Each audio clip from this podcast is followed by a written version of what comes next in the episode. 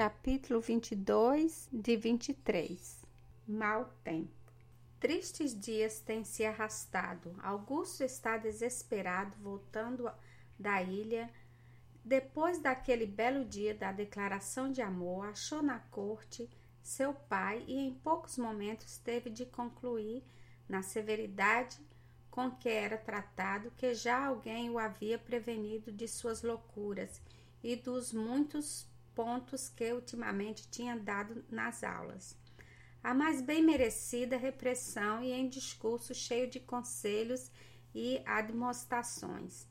Veio por fim dar-lhe a certeza de que seu bom velho estava ciente de tudo. Para coroar a obra, contra o costume do maior número de nossos agricultores que, quando vêm à cidade, estão no caso do fogo viste linguiça e ainda não puseram os pés no largo do passo, já têm os olhos na Praia Grande, que por esses bons 50 anos há de continuar a ser Praia Grande, apesar de terem crismado Niterói.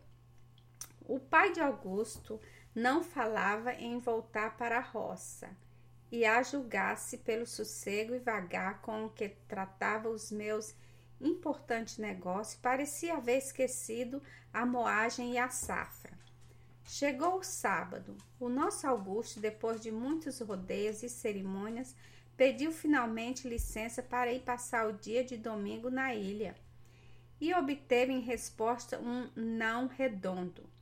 Jurou que tinha dado sua palavra de honra de lá se achar nesse dia e o pai, para que o filho não cumprisse a palavra nem faltasse a honra, julgou muito conveniente trancá-lo em seu quarto. Mania antiga. É assim de querer triunfar nas paixões com fortes meios, erro palmar, principalmente no caso em que se acha o nosso estudante. Amor é um menino doidinho e malcriado que, quando alguém tenta refreá-lo, chora, escarapela, esperneia, escarbuja, morde, belisca e incomoda. Mas que solto e livre, prudente é facilitar-lhe o que deseja para que ele disso se desgoste.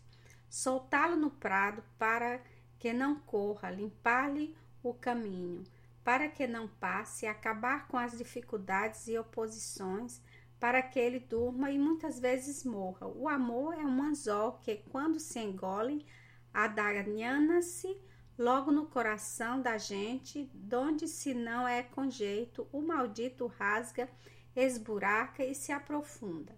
Portanto, muita indústria deve ter que o que pôr na rua, e para consegui-lo convém ir despedindo-o com bons modos, parlamentares, oferecimentos e nunca bater-lhe com a porta na cara. Porém, os homens mal passam de certa idade, só se lembram do seu tempo para gritar contra o atual e esquecer completamente os ardores da mocidade. O resultado disto é o mesmo que tirara o seu pai de Augusto, da energia e violência com que procura apagar a paixão do filho. Já era tarde. Augusto amava deveras e pela primeira vez em sua vida, e o amor mais forte que seu espírito exercia nele um poder absoluto e invencível. Ora, não há ideias mais livres que as do preso. E pois o nosso encarcerado estudante soltou as velas da barquinha de sua alma, que voou atrevida por esse mar imenso da imaginação. Então começou a criar mil sublimes quadros e em todos eles lá aparecia a encantadora moreninha, toda cheia de encantos e graças. Viu-a com seu vestido branco esperando-o em cima do rochedo, viu-a chorar por ver que ele não chegava e suas lágrimas queimavam-lhe o coração. Ouvia acusá-lo de inconstante e ingrato. Daí a pouco apareceu-lhe que ela soluçava. Escutou um grito de dor semelhante a esse que soltara no primeiro dia em que ele tinha passado na ilha. Aqui foi o nosso estudante às nuvens. Saltou exasperado fora do leito em que se achava deitado, passou a largos passos por seu quarto, acusou a crueldade dos pais, experimentou se podia arrombar a porta, fez mil planos de fuga, esbravejou, escabelou-se e, como nada disso lhe valesse, atirou com todos os seus livros para baixo da cama e deitou-se de novo, jurando que não havia de estudar dois meses. Carrancudo e teimoso, mandou voltar o almoço, o jantar e a ceia que lhe trouxeram, sem tocar num só prato. E sentindo que seu pai abria a porta do quarto, sem dúvida, para vir consolá-lo e dar-lhe salutares conselhos, voltou o rosto para a parede e principiou a roncar como um endemoniado. Já dormes, Augusto? perguntou o bom pai, abrindo as cortinas do leito. A única re resposta que obteve foi um ronco que mais se assemelhou-se a um trovão. O experimentado velho fingiu-se ter deixado enganar e, retirando-se, trancou a porta ao pobre estudante. Uma noite de amargor foi. Então, a que se passou para este. Na solidão e silêncio das trevas, a alma do homem que padece é, mais que nunca, toda a sua dor concentra-se, mergulha-se inteira em seu sofrimento. Não concebe, não pensa, não vela e não se exalta senão por ela. Isto aconteceu a Augusto, de modo que, ao abrir-se na manhã seguinte a porta do quarto, o pai veio encontrá-lo e, ainda acordado, com os olhos em fogo e o rosto mais enrubescido que o de ordinário. Augusto quis dar dois passos e foi preciso que os braços paternais o sustiverem para livrá-lo de cair. Que fizeste, louco? perguntou o pai cuidadoso. Nada, meu pai, passei uma noite em claro, mas eu não sofro nada. Oh, ele queria dizer que sofria muito. Imediatamente fosse chamar um médico que, contra o costume da classe, faz-se esperar pouco. Augusto sujeitou-se com brandura ao exame necessário e, quando o médico lhe perguntou o que sentes, ele respondeu com toda a fria segurança do homem determinado: Eu amo. E mais nada? Ó oh, senhor doutor, julga isso pouco? E além dessas palavras, não quis pronunciar mais uma única sobre o seu estado. E contudo, ele estava em violenta exarbeção. O médico deu por terminada a visita. Algumas aplicações se fizeram e um dos colegas de Augusto, que tinha vindo procurar, fez-lhe o que chamou uma bela sangria de braços. A enfermidade de Augusto não cedeu, porém, com tanta facilidade como o princípio supôs, o médico e três dias se passaram sem conseguir-se a mais insignificante melhora. Uma mudança apenas se operou. A exacerbação foi seguida, desenhava no ardor dos olhares, na viveza das expressões e na audácia dos pensamentos. Tomou outro tipo. Augusto tornou-se pálido, sombrio e melancólico. Outras inteiras se passavam sem que uma só palavra fosse apenas murmurada por seus lábios. Prolongadas insônias eram marcadas minuto a minuto por dolorosos gemidos, e os seus olhos amortecidos, como que obsequiavam a luz quando por acaso se entreabriam. Na vista do quarto dia, o médico disse ao pai de Augusto: Não vamos bem. Uma ideia terrível apareceu então no pensamento do sensível velho. A possibilidade de morrer seu filho, a flor de suas esperanças, a tal ideia derramou em seu coração todo esse fel, cujo amargor só pode sentir a alma de um pai. Entrou apressado e trêmulo no quarto do enfermo e, vendo prostrado no leito, como insensível, como meio morto, exclamou com lágrima nos olhos: Ó oh, meu filho, meu filho, por que me queres matar? Um bando favônio de vida passeou pelo rosto de Augusto. Seus olhos se abriram, um leve sorriso de gratidão lhe alisou os lábios, também suas lágrimas ficaram penduradas em suas pálpebras. E ele, tomando e beijando a mão paterna, murmurou com voz sumida e terna: Meu pai, tão bom. Doces frases que retumbaram com mais doçura ainda no coração do velho. Querido louco, disse ele, tu me obrigas a fazer loucuras. E saiu do quarto e logo depois de casa, mais voltado, passadas algumas horas, entrou de novo na câmara do doente, fez retirar todas as pessoas que aí se achavam e, ficando só com ele, deu-lhe provavelmente algum elixir tão admirável que as melhores começaram a aparecer como por encanto. No mesmo instante, que milagre não será capaz de fazer amor dos pais?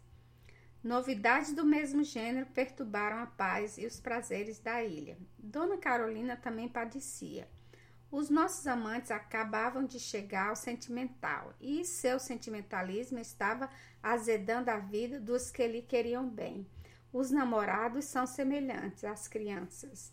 Primeiro diverte-nos com suas nomices, depois incomoda-nos choramingando. A bela moreninha tinha visto romper a aurora do domingo no rochedo da gruta e, tendo debalde esperado o seu estudante até o alto dia, voltou para casa arrufada.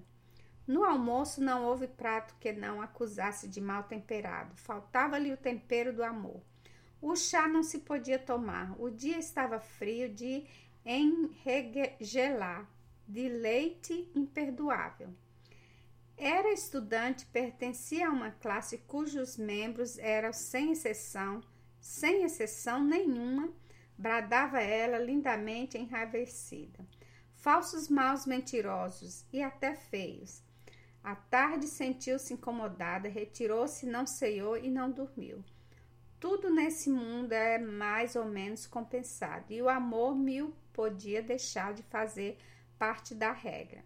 Ele que de um nadazinho tira motivos para o prazer de dias inteiros, que de uma flor já murcha engendra o mais vivo contentamento, porque um só cabelo faz escarracéus tais, que nem mesmo a sorte grande os causaria, porque uma cartinha de cinco linhas põe os lábios de um pobre amante em inflamação aguda com o estalar de tantos beijos, se não produzisse também agastados arrufos, às vezes algumas cólicas, outras amargores de boca, palpitações, ataques de hipocondria, pruído e canelas, etc. Seria tão completa a felicidade cá embaixo que a terra chegaria a lembrar-se de ser competidora do céu. Um exemplo dessa regra está sendo a nossa cara menina, Coitadinha, vai passando uma semana de ciúmes e amarguras. Acordando-se ao primeiro trinado do canário, ela busca o rochedo e, com os olhos embebidos no mar, canta muitas vezes a balada de Arri, repetindo com fogo a estrofe que tanto lhe conduz, por principiar assim: Eu tenho 15 anos, eu sou morena e linda, e quando o sol começa a fazer-se quente, deixa o rochedo para passar o dia inteiro no fundo do seu gabinete ou ao lado de sua boa avó, que mal pode consolá-la, porque, conhecendo já a causa da tristeza da querida neta, teme vê-la fugir vermelha de pejo, se não fingir com finura ignorar o estado do seu coração. O dia de sexta-feira trouxe ainda algumas novidades à ilha. A senhora Dona Ana recebeu cartas que se tornaram talvez menos tristes, mas sem dúvida muito pensativa. A presença da linda neta parecia alentar mais essas reflexões que se prolongavam até a tarde do dia seguinte, em que um velho e particular amigo de sua família veio da corte visitá-la e com respeitável senhora ficou duas horas conferindo a sós. Esse homem despediu-se, enfim, da dona senhora Ana, deixando-a cheia de prazer.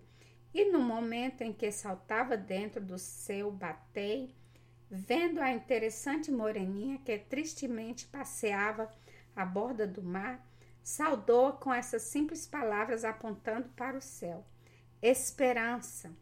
Dona Carolina levantou-se a cabeça e viu que já o batel cortava as ondas, mas como para corresponder a tão animador cumprimento, ela por sua vez apontou também para o céu e pondo outra no lugar do coração disse: Esperarei.